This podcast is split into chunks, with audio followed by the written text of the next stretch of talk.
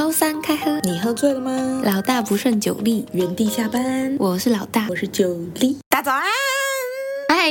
今天是个非常开心的日子，因为我拿到我的 Steam Deck OLED。不是因为你休假吗？哦，对啊，就是休假，然后我也在家等包裹。我好像很常做这种休假在家等包裹的事情，对不对？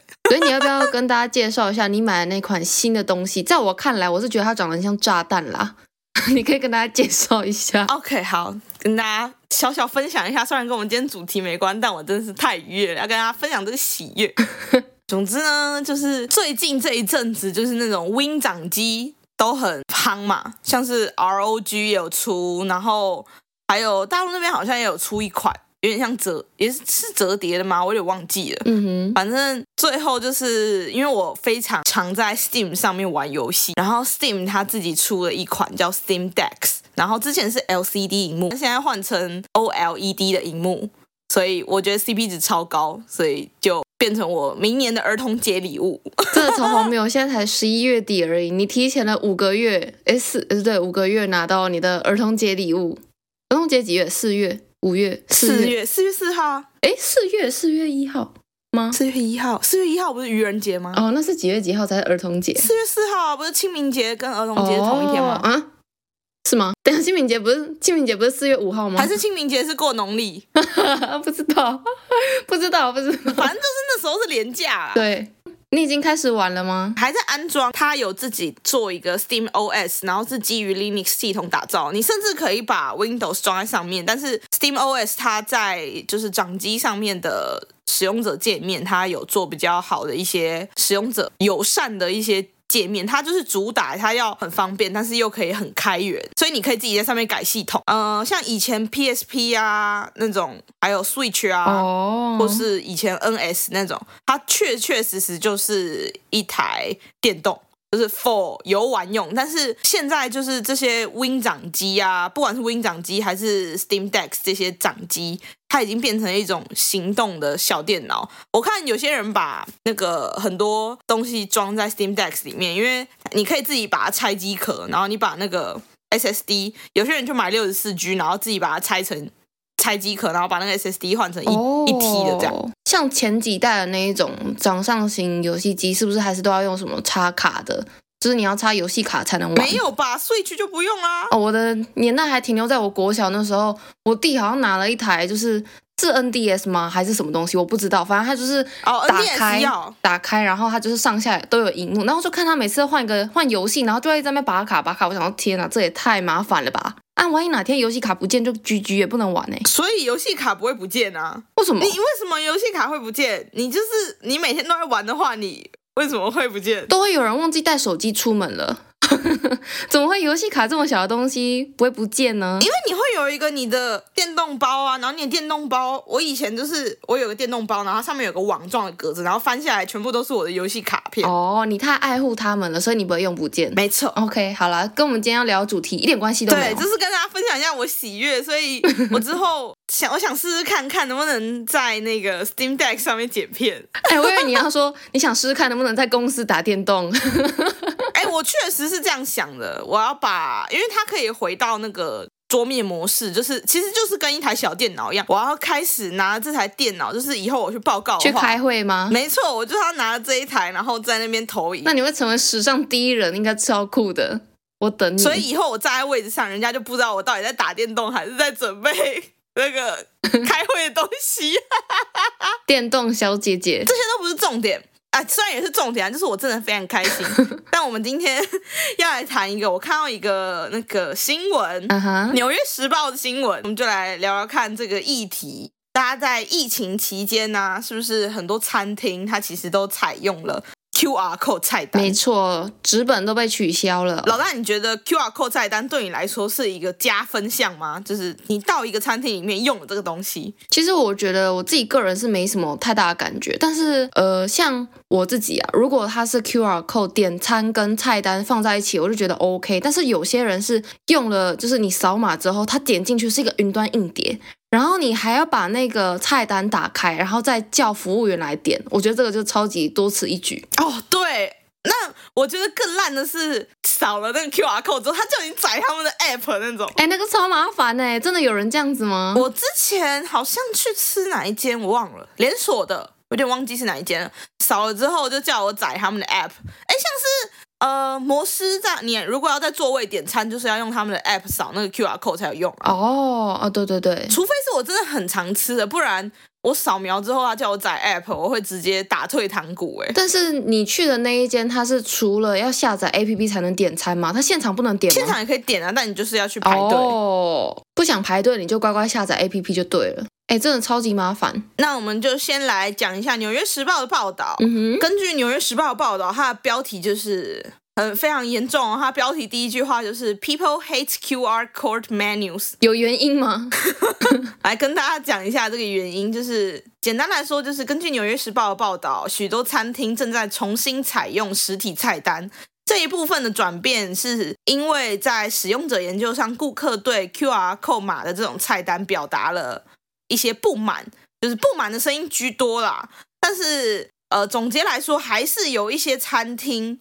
用 QR code 码对他们来说是一个优势，像是素食店跟一些比较连锁的餐饮，嗯哼，确实可以减少他们人力，然后也可以人力对让他们，因为他们的服务就是要快速，然后准确，嗯，用 QR code 来点餐蛮 OK 的，只要。它是直接你点完的餐 order 会直接进厨房，不是还有一个人印出来跟你确认说，哎，我跟你点了等那个什么什么什么什么这样。哎、嗯，我觉得这个我蛮认同的，因为有时候就是当下你很饿，然后又一次进来好几组，然后你就会想尽办法，就是要比别人先点餐，这样我可以才可以先吃到我的饭。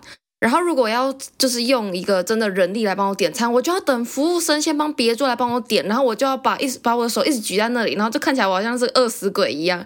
但是如果我用 QR code 快很准点餐，哎，你真的会举手哦？会啊，我会举手啊，不然呢？你要用喊的吗？我都会用眼神哎，然后我每次都要等超久嘞，真的，我每次都 那你这是太晚点餐呢、啊？每次都是看他眼睛要快过来的时候，我就会用我炙热的眼神看着他，然后指菜单，我不会举手，我会觉得有点拍 C。哎，我跟你说一下我。我当店员的心态，因为我曾经遇过就是类似你这种的客人。当下我们就是巅峰时段，所以每一桌都是大家都基本上都是同一批进来的，然后所以就很多人要排队点餐嘛。像是那种举手举的特别急的，我就会先过去帮他点。然后如果就是就是那种看起来要点不点的，我就会把它放到最后。真的哦，你不会 按照他们进店的顺序，就是礼貌性的先去问一下，哎，请问你们要点餐了吗？这种不会，因为通常啊，就是顾客的心理就是你举手举得越快，表示你越急，然后那种人就越有可能去克诉你。哦哦，是哦。哦，就是勇于表达的人，对，闷不吭声的人就觉得啊，好像无所谓啦，我不太敢跟店员说话，所以就没关系，我也不会去投诉你，我就慢慢等。哈，类似这种。真的吗？如果太糟，我都会写那个顾客评价，而且我都不会给那个服务生，我都直接要走的时候自己拿去柜台。哦，你说那一张就是类似意见表吗？对对对。但那个好像不是每一间餐厅都有，所以如果你遇到那种餐厅没有的话，那你就只能吃闷亏耶。对，我就很常吃闷亏，就是等很久，然后都没有人要来帮我点餐，那所以 QR code 点餐对你来说应该是一件超好的发明吧？我觉得还不错，但是如果是去那种餐酒馆，我就会觉得 QR code 点餐、嗯、除了有点 low 之外，餐酒馆的饮料，它那个 QR code 菜单如果没有写说饮料可以先上，或者甜点可以先上，我会超生气的，因为我就要再找一次店员讲，哦、我自己是吃饭要配饮料那种，就是同步，但是我知道有些人是。吃完该吃的才是饮料配甜点。哦，我懂你，就是我觉得这个状况有点类似，就比如说你在 QR code 点餐的时候，你想要跟店员特别备注说什么不要加什么红萝卜，不要加辣之类的，你就还要再把店员找过来再讲一次，对对对，超级麻烦。像是如果你是吃素的人，你想要确定说里面到底有没有一些五星你不能吃的。你一定也会想要确认，因为它的菜单可能会写的不是那么的详尽。嗯、对，好，那我们来看一下《纽约时报》在报道这个 QR code 菜单死亡与重生这件事情，他们怎么说呢？这标题太耸动了吧？哎，这不是耸动问题，这是真的有一些公司它的营收是，就是做 QR code 菜单，有一些公司它的营收是下降，但有一些是起来的，啊、表示。他们的市场在做一个典范转你说说看。过去两年，因为 COVID-19 流行大流行嘛，所以很多餐厅为了落实无接触以及减少人力的支出，开始引进 QR code 整合菜单的服务。没错，其实这一一整个听起来都非常的合理，就是看似是科技环保。加上当下就是环境状态的刚性需求结合出来的一个很棒的发明吧。嗯哼，没错啊。但是《纽约时报》它调查发现，许多在疫情期间引进那些 QR code 菜单餐厅已经开始。转回他们的模式，变成实体菜单了，这是为什么呢？你这个调查它的那个研究对象是哪里啊？是集中在欧美吗？对，它是就是美美国。哦，哎，会不会其实美国，因为他们其实有那个 small talk 的文化，所以用 QR code 菜单就感觉啊少了一点人跟人的接触，没有那种温度。除了这个之外，就是他报道里面也有写到说，嗯，因为。美国的餐饮业它有一种小费文化嘛，嗯，所以如果顾客用了 QR code 点餐，然后服务生可能来帮你倒水什么的，他们会给出的小费的金额就会在顾客的心理状态上有所减少。而且根据纽约时报的研究啊，自从疫情趋缓以来，纽约时报发现越来越少的餐厅在使用 QR code 菜单。而且原本活跃的 QR code 菜单，嗯，即使桌上有 QR code 菜单，他还是会叫店员来。哦，那纽约时报就去访问了曾经使用 QR code 菜单的一些餐厅老板。嗯哼，那餐厅老板他是觉得啦，QR code 菜单它本质上。就是为了抑制交流而生的科技，为了你而生啦，九力，他感动。餐厅老板就表示说，我们现在一家人或是一群朋友会到一个餐厅吃饭，就一定是我们想要有一些言语上的交流，其实是算是比较呃感性浪漫的一面，嗯哼，对吧？确实，但是 QR code 菜单它刚好是违反他们来这里吃饭要交流的初衷。嗯，再来是，呃，有一些客人他可能会觉得说，哎，我扫了 QR code 菜单，然后我的 iPhone 可能就跳出允许追踪你的位置吗？什么什么这种的。有一些客人也会觉得，哎，我现在扫描了，然后我留了我的电话，甚至我的哦呃一个 IP 在这里，是不是会有一些隐私上的担忧？然后餐厅老板本身不是工程师，只要有客人问他之后。他也没有办法真的回答出什么，因为他们一定是跟外面的公司买那种整合性的一个点餐系统嘛。再来就是一个更现实面的东西了，会去餐厅吃饭，付钱的人通常是谁？付钱的人通常是干爹。没错，那这个干爹或是爸爸妈妈是不是年纪比较大一点？他们通常对科技会接受度比较低啦。嗯，为了让这一些就是科技接受度比较低的客人也可以点餐，那餐厅势必还是要准备实体菜单。那准备了实体菜单之后，他们先付了一层印刷的成本，然后点餐还是要配人嘛，所以又有一一份人力成本，然后再来他又要支付这个 QR code 菜单公司这个外包的一个费用。嗯，那如果顾客的使用率越来越低，那餐厅老板就会觉得说，那是不是我们回归原本的还是更好？嗯，已经没有当时这个 COVID-19 大流行下我们要做一个无接触的一个刚性需求了吗？嗯，有一些研究发现，就是顾客在用手机点餐的时候，花的钱会比用纸本菜单点餐减少两成。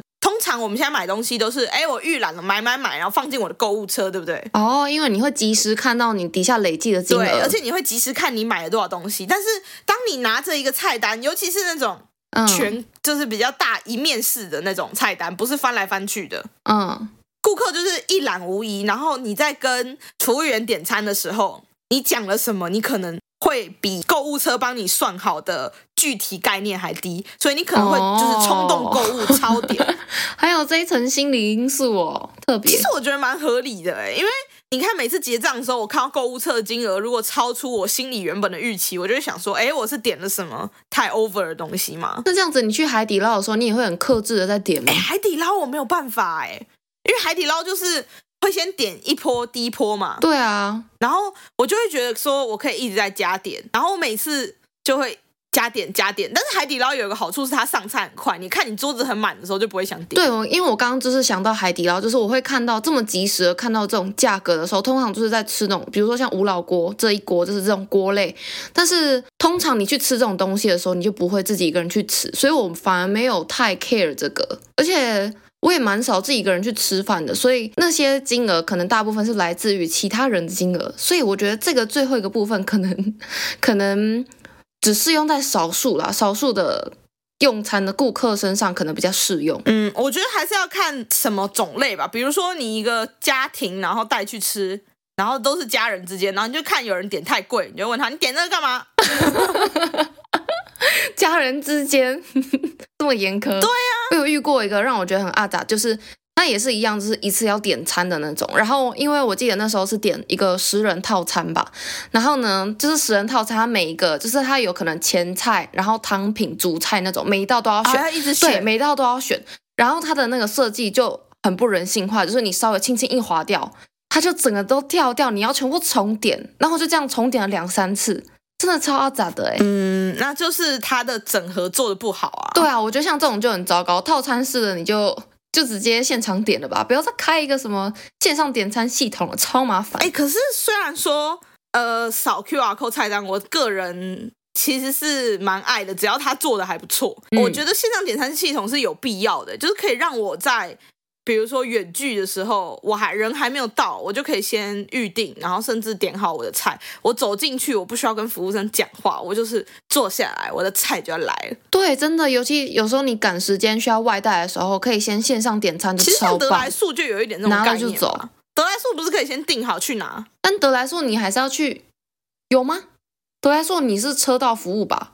你是开车去那边点餐，然后他现做不是吗？不会先打电话去点吗？不行吧，我没有遇过这种的、欸，我很少用得来速，所以不确定。但是因为我们家每次吃肯德基都会先用行动预点，哎、哦，肯德基有行 哦，对，线上点餐系统，那你还是要去柜台拿，不是吗？哦，对啊，还是要去柜台拿。但你就只要呃不用再排那个等餐的队伍，嗯、尤其是肯德基柜台。结账的人真的很少哎、欸，我觉得是肯德基整体都有问题。我跟你说，我昨天吃肯德基的那个剥皮辣椒纸包鸡，我真的差点吐出来。肯德基你真的是不知羞耻，超难吃，有呕吐味，太生气了吧？我真的很生气，因为我很期待，他居然把我最爱的剥皮辣椒做成这样子哦，该倒。那他具体是怎么样做不好？就是调这个品相的调味不好吗？还是他料理手法？他就是不能下咽的那种口味。口味就很奇怪，就是有一个呕吐味，oh、很恶心。肯德基，你还是好好的做。劝大家不要去吃，不要加什么奇怪的什么皮蛋蛋挞或者葱蛋挞，原味就很好吃了。皮蛋跟葱是同一款啦，啊、哦，那个是同一款吗？我以为它不是有什么导弹蛋挞吗？我以为它是两种口味。对，它是里面是里面是皮蛋，然后上面会撒葱花。哦哦，好，蛮奇异的啦。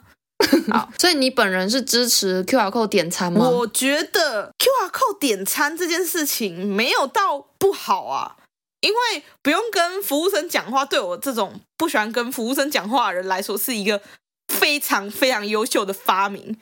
还有那种自动点餐机、自助点餐机，我也超爱。Oh. 但是问题就是，他们这些东西他们都做半套，你知道吗？所以还要去柜台结账之类的，对，或是你明明可以把一些你人工可以处理的事情，服务生会问你什么话，你就把它写进你的程式里面。但你就是有一些东西，你就是不做。比如说我去麦当劳，我会想要用环保杯，嗯，然后。但是只要你用环保杯，你就要去柜台点餐。哎、欸，我倒觉得环保杯这个还算合理耶，因为你可能就是用点餐机勾选了说你要使用环保杯，然后店员都已经开始做，但却迟迟等不到你环保杯。可是摩斯的就可以啊，模式你可以勾那个饮料，你要携带环保杯，然后你人到了之后再把杯子给他做。哦，是这样哦，我是觉得这个可以理解了，但是我觉得很莫名其妙，就是你都已经就是有些餐厅你都已经。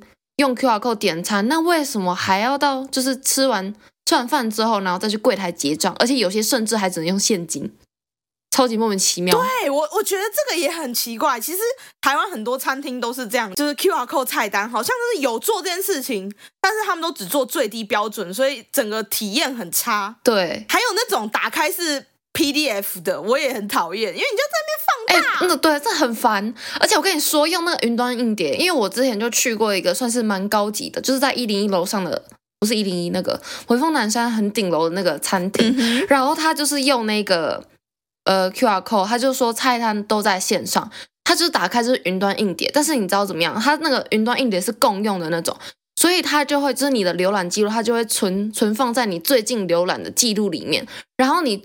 只要近期打开云端硬碟，都会看到那个菜单，就超烦。唉，真的是很不人性化啊！可以改进吗？OK，好，那它的名字是什么？你要公布这间餐厅的名字吗？不要不要公审，我只能公审肯德基的剥皮辣椒鸡，其他不要，okay. 我忍不起。它是偏高级的那种餐厅吗？对啊，很高级，就是它是有规定服装的那种。哦，哎，可是高级餐厅用 QR code 点餐超没 feel 的哎。对，有些人好像会觉得说，就是你你要来帮我点餐，对不对？但是它它不是真的用 QR code 点餐，它是菜单在，就是它是线上，但是你要点餐，你还是要叫服务人员来。哦，应该是蛮多人会蛮介意在 QR code 用，哎，不是在高级餐厅用 QR code 点餐啦。有一点，我是想打电动了，现在在玩更新。好啦，但是我其实是一个非常喜欢看文字的人。如果他菜单可以写的很仔细，嗯，就比如说有些菜单他真的会写的很仔细，像是私厨那种，他就会说我们今天这道菜是用什么什么做的，然后什么超级久的老母鸡之类的，加了什么配料之类的。哎，听起来好好吃哦！我等下要吃姜母鸭。OK，可以。好，冬天到了。哎，没有啊，回温了，你怎么又吃姜母鸭？没办法啊，我想说这礼拜会比较比较冷一点，但结果没有，好热哦。没错，那你继续。OK，好。所以刚呃，基于我是喜欢一个看文字的人，如果那间餐厅的菜单它可以写的很仔细的描述那道菜品，而不是上菜的时候服务生跟我讲。我会蛮开心的，因为每次服务生跟我讲话，我都觉得压力很大。然后他们一天可能要讲个好几百次，所以他都会讲超快。然后我其实都不知道他在说什么，我只能呃点头微笑。然后你就不敢再问他一次，对不对？对啊，因为如果再问一次，他会不想说哦，这个人是耳包吗？哎，那那你假假如说你今天去高级餐厅，然后他就是纯粹用 QR code 点餐，那你会觉得这样子很没有，就是。被服务到的感觉嘛？因为毕竟高级餐厅就是卖服务的、啊。我个人觉得还好啦。哦，所以你不 care。我也不喜欢服务生一直帮我倒水，你知道吗？我喜欢他放一大壶水在我桌上。我每次去海底捞都跟他说，你给我大杯子跟一个大水嘛，然后还要加很多冰块。大水是什么？大水，你很豪迈哎！我每次都去信义那间的海底捞，然后我发现我很常。遇到同一个服务生哎，然后他就会知道我喜欢吃那个老杨的绿色的方块酥，oh. 然后他每次都会帮我准备一袋方块酥。我之前，但海底捞的服务真的很好哎。对啊，我之前我要离场的时候，然后那个服务生就跟我说，我要给你个小礼物。我说哈，怎么了吗？他就给我一袋老杨方块酥，一整袋吗？对啊。他就用海底捞的那个纸袋，然后装了满满一袋，而且他都放绿色，因为他说他观察到我一直在吃绿色的方块酥。绿色是什么口味？花生。然后另外一个黄色是咸蛋我真的傻爆眼，海底捞的店员为什么可以这样那么观察入微？很优秀哎、欸、哎、欸，但是我自己很不能接受，就是刚讲的高级餐厅嘛，就是我我记得我前几天去一个小吃店，它比较传统那一种。他完全没有菜单哦，他菜单就是只有墙上那块像匾额的东西。然后我那时候就左顾右盼，想说这样子要怎么点餐？然后因为他也没有纸笔让我自己写啊，然后就看就是所有的 baby 们，就是阿公阿嬷们都直接去柜台，然后跟老板用吼的。然后老板就是在那个煮面台就很忙很忙。然后你跟他就是点餐的时候，他就是只会点头，没有跟你说就是哦什么好怎样，你坐在哪一桌？没有诶，你就是这样直接用吼的。然后就是他。看似感觉他好像有听到，但好又好像没有听到，我就觉得那种真的是让我尺度超高，而且我就很怕我自己吃不到饭。早餐店也是就是这样一块板子啊。你是因为他叫你美女，所以对他特别宽容吗？没有，哎、欸，我发现早餐店，我们家附近早餐店阿姨是美眉流派，都是叫美眉弟弟。哦，真的啊，所以跟就是早餐店阿姨同年纪，她也叫美眉弟弟吗？哎、欸，我没有注意过、欸，哎，下次注意一下啦。我下次观察一下，她叫我妈什么。那你下一集再回来跟大家分享。OK，没有问题。好，反正 我我自己总结一下啦，就是就我个人认为，我觉得 QR code 点餐是一个还不错的发明，但是它的服务上面的整合可能要统一，嗯，有一个标准化的作业，或是你的游戏规则你就要先说好，不然有一些餐厅是下载 App，有一些要登录 Google，然后有一些可以直接线上付钱。有一些点好了，你还要再跟服务生确认菜单，它的使用者体验整体来说，我会觉得很差。因为每一间店，如果你都要有自己的规则，你就像拉面店一样，你先说好，拉面系规则再度出来。没错，不过其实这这其实是一个好的啊，就表示说这个技术生态系它还没有成熟，未来只要是有人在使用的啦。对，未来只要有一个最符合顾客体验的模型，它其实就会马上变得很好，它可能就是下一个 iPhone 时刻。我觉得不需要有什么所谓的 QR code 点餐，你只要让我先可以先线上预点就好了。我觉得最棒的就是，比如说像你已经先点餐了。像我们中午要出去吃饭，然后我们就可以先选内用的桌号，这样我就可以算是先占位置，又同时点餐，然后我到了之后就坐下直接吃，吃完直接拍拍屁股走人，哇，超棒！这个是最完美的流程。要用这个流程的话，就要。顾客先付钱，不然餐厅要承受很大的风险，就是人家点点点，然后又占位，你不能接现场客，然后如果客人又放鸽子怎么办？OK 啊，我觉得线上付钱完全没问题，就跟星巴克的行动一点一样，你也是买了之后你就直接付钱啊。对，我觉得这个要，因为现在主要就是很没有整合啊。嗯，那我们可以看一下，就是刚刚我们说了蛮多 QR code 菜单，就是比较负面的一些想法啦。当然，就是也有一些中立的想法，我们来看看。纽约时报他们研究 QR code 菜单近期的一些正面反馈，他是去访问了一个 QR code 菜单的软体供应商，叫 Menu，这是什么 Tigger 吗？OK，你没关系，不重要。就是刚刚我们前面说的问题嘛，就是没有整合，所以现在已经出现更多整合性更高的 QR code 菜单。嘿，客人可以直接用手机预约、点餐、付款，就是三合一。好棒棒！我。他们也指出，在这个 Menu Tigger，他们今年第一季使用这个、嗯、呃，他们叫做动态 QR code 菜单啦。这个动态 QR code 菜单的企业数量，uh huh. 呃，比去年增长了三十七 percent。另外就是有一些餐厅的软体平台，这个 Seven Room，他们建议说，餐厅不应该一窝蜂的使用或是抛弃新技术。要有意识的去制定方式来采用，确保你的餐厅服务风格的客人 跟使用者。没没事啊，OK，好，反正你们就是要选择一个符合你们餐厅风格的东西。比如说你现在很高档，你就是要卖人家，你就是来这里出洋嘴吃饭就好，你就不应该用 QR code 菜单。哎、欸，你知道我在笑什么吗？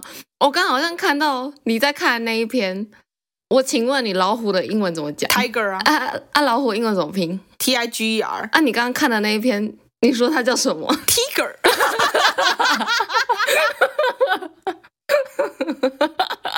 我真的被笑死了，我就烂。好，你继续，你继续。好，最后就是有一些餐厅科技电子报的作者，他指出休闲餐饮产业或是。呃，像是咖啡厅、素食店这种，嗯，一最近啦，他研究下来是还是很广泛的使用手机点餐。嗯，我觉得这可是可以预想的，因为像是麦当劳点餐机也越来越多店有啊，而且现在支付方式那么多，你每一次都要跟柜台的人讲支付什么什么什么。如果是遇到比较老的店员，他真的会听不懂哎。嗯，对，真的，而且有一些就是客人可能问题太多，然后店员还要在那边跟他解释半天，就超级麻烦。对。啊、哦！我最近去吃那个北海道神之冰淇淋嘛，嗯，因为那间冰淇淋它有个活动，就是你扫描它的 QR code 加入它的赖好友，嗯，然后你就可以换那个杯饼杯，可以多一个巧克力饼杯啊、哦！你是说那个 Creamier 吗？对啊，哎，你是吃你吃干王草莓吗？我吃莓果跟原味，但我喜欢原味。你说蓝靛果吗？应该是吧。蓝靛果有一个飞来口香糖的味道。你要吃干王草莓，我觉得干王草莓比牛奶好吃。好的，但我喜欢牛奶，我不会喜欢吃草莓。OK，我刚刚说什么？哦，我要你说他扫 QR code 就可以再送你一个杯杯。所以我每次看他排队都排超多人，然后我想说挤个双麒麟是要多久？在等制冰机是不是？然后我就有一次去吃之后，我就在前面讲说，哦，多一个饼杯，好，我来扫一下。结果他那个扫描超慢，他只是要打。导到赖好友之后，你还要再进去他的一个什么会员，然后才能点那个优惠券。然后每次那个哦，所以他是点餐的人都要一直跟前面那个客人解释，然后他每个都要解释，所以后面就越来越长。所以他是加赖好友吗？对，他是加了赖好友之后，你还要进去按一下他那个加入他的会员，哦、这么麻烦哦，还要绑定，该不会还有什么电话号码验证吧？所以我觉得，嗯，他可能好吃在营造。加会员的排队吗？你把它讲的非常的贬义，没有价值哎。不会，还是不错啦。就是我觉得这个偏贵了点啦。除了偏贵的点，就是这个加好友的这个服务，再设计一下好不好？认同。哎、欸，可是那一间冰淇淋店说真的很有仪式感，就是你付钱的时候，他会给你一张小卡，还要拿去旁边兑换。我想说，你不能省这一道工，你直接转头跟后面的说，我要一支干王草莓冰淇淋，这样不就好了吗？哎、欸，对，而且因为他挤冰淇淋的地方其实离他点餐的地方超近。对啊，他就真的转个头，然后就可以讲了。细节，他所以他才一直收你一百八，还是一百八吗？一百五啦，贵死了。好。那刚说了很多我们的想法，也说了《纽约时报》的报道，我就去查了一下，呃，Reddit 实际使用的顾客他们都怎么说。你好有求知欲哦。因为有些人说好，有些人又说不好，那总该听听大众声音吧。嗯哼，首先是我刚刚跟我讲到那个小费那个有关，嗯，有人在 Reddit 留言说，他说 QR code 菜单，它其实是一个创新的东西，因为它正在。强迫人们摆脱所有东西都要给小费的一个销售模式哦，嗯 oh. 因为他说没有人帮你点餐之后，他其实是完全触及了小费制度这个荒谬的核心，他非常讨厌给小费的感觉。哎，那我有点好奇，就是像国外啊，他们除了帮你点餐之外，不会帮你送餐或是倒水，类似这种？会啊，会会帮你送餐啊，因为。基本上小费是这样的，嗯，可以说基本上所有人都认同，小费应该是在有人亲自将食物端给你到你的桌上给你吃的时候给予，对吧？没错，认同。通常都是服务员收到小费吧，但是，嗯，事实上这这一个动作只是在餐厅工作中工作任务里面的一小部分，实际上在餐厅里有人需要煮饭，有人需要洗碗，有人需要打扫。对吧？嗯，但是这个小费制度，就是这个原 po 觉得很荒谬的地方是这样：只有在有人走的十几步，拿着你的餐点从厨房端到你桌上的时候，才应该给予小费。为什么这一件事情要变成给小费呢？嗯、不知道哎、欸，服务费这个文化到底是谁产生的、啊？蛮好奇的，我我也蛮好奇的。之后我们可以去查一下。那我们再看下一个。网友怎么说？使用这个 QR code 菜单的时候，然后他手边那个桌上没有 WiFi 密码，他说他真的是会发疯。对啊，然后如果他又没有网络，他要在整间店寻找那个 WiFi 密码。他说，尤其是在那个 WiFi 你打开之后，他不是通常餐厅的那个。WiFi 都会叫他自己那间店的名字嘛？如果他有一个小锁头，他真的是会发疯。他自己没有，本身没有网络就对了。对啊，就是其实只有台湾这么普及，网络吃到饱吧。哦，对啊，就是你自己门号搭。嗯，然后还有一些人是说，他们觉得说变成电子菜单之后，感觉涨价。就更容易，你只需要修改一下。你说原本纸本菜单可能还要重印，看起来比较像真的吗？对啊，像早餐店都直接贴胶带，没得跟你演。然后他们基数本来就不大，涨了也 OK 啦，五块十块 OK。嗯，然后再来就是就是使用者体验的问题啦，这两个都是。就有两个人留言，第一个是纸本菜单通常比较大本，我可以快速的比对有什么品相；反之，电子菜单通常设计是那种滚动式下滑。嗯，对。不是只有文字而已才可以点，它的美味跟想象空间直接降低，会吗？我觉得我倒觉得这还好哎，啊，可是我会觉得有差，因为我有时候我比较挑食，所以我就会想看一下它的图片要加什么东西。哦，你是想看图片啊？哦，对了，如果说有图片的菜单的话，确实是。比较有差，但是现在有一些线上点餐的，它旁边会附一个小图片吧？那小图根本看不清楚，好不好？虽然是这样，没错，就是参考用，你你大概可以知道它长什么样子。对啊，哎，而且有一些就是很确、很明显是他们自己拍的，我就会觉得哇哦，这间店的菜单很 real 哦。再来就是啊，这个人留言我也觉得很好，他说吃个饭我还要有手机。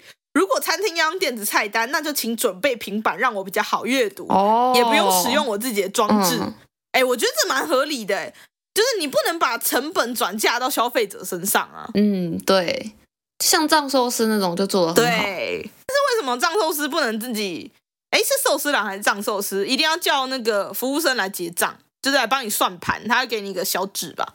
有吗？有啊。寿司郎有吗？那个平板上面点说我要结账，然后就会有个人过来，然后跟你说哦，你这个是几个红盘，几个金盘哦？对对对对对，他会拿一个小尺出来啊。我比较常吃藏寿司，所以对我知道那个就是拉面那种，就是盘子不能投进去的那种，要服务员自己来算。所以说他也是做半套嘛。但为什么我会觉得不错？可以转扭蛋吧？哦，哎，这还不错，边吃边玩很不错。那老大有没有一些就是在用 QR code 点餐的时候？一些其他想说的？我没有想说的，我很支持 QR code 点餐，但是我毕竟我是一个很不爱带现金的人，所以拜托你，如果要做 QR code 点餐，你就让我线上支付吧。哦，对，也是。对啊，我真的是身上有个一百块就要偷笑了。不会啊，你要做美甲的时候，你身上就有两千块。对，这仅限做美甲的时候，哎，但是那个不能拿来吃饭，好不好？因为我就没钱做指甲。不会啊，你现在可以用扣的了。哦，对，只有现在，所以我现在就是今年去做指甲的时候，我都不带现金。OK OK。那我说要先跟大家说一下，今天没有知识考古。没错，因为今天就是讲了很多乐乐等的，有一些点菜的一些。小抱怨吗？大抱怨，就是 QR code 太多科普了，所以必须一整集都给他。九力有太多能讲了，那我们就如果喜欢这里的话，记得按赞、订阅、分享我们的 Podcast 还有 IG，然后给我们五星好评哦。或是你有什么酷酷的研究问题，欢迎在 Apple Podcast 或是 IG 留言给我们，我们都会回复哦。如果有特别的研究问题，也可以拿来知识考古一下。那我们祝福大家，手机都有网络吃到饱，耶，拜拜拜拜。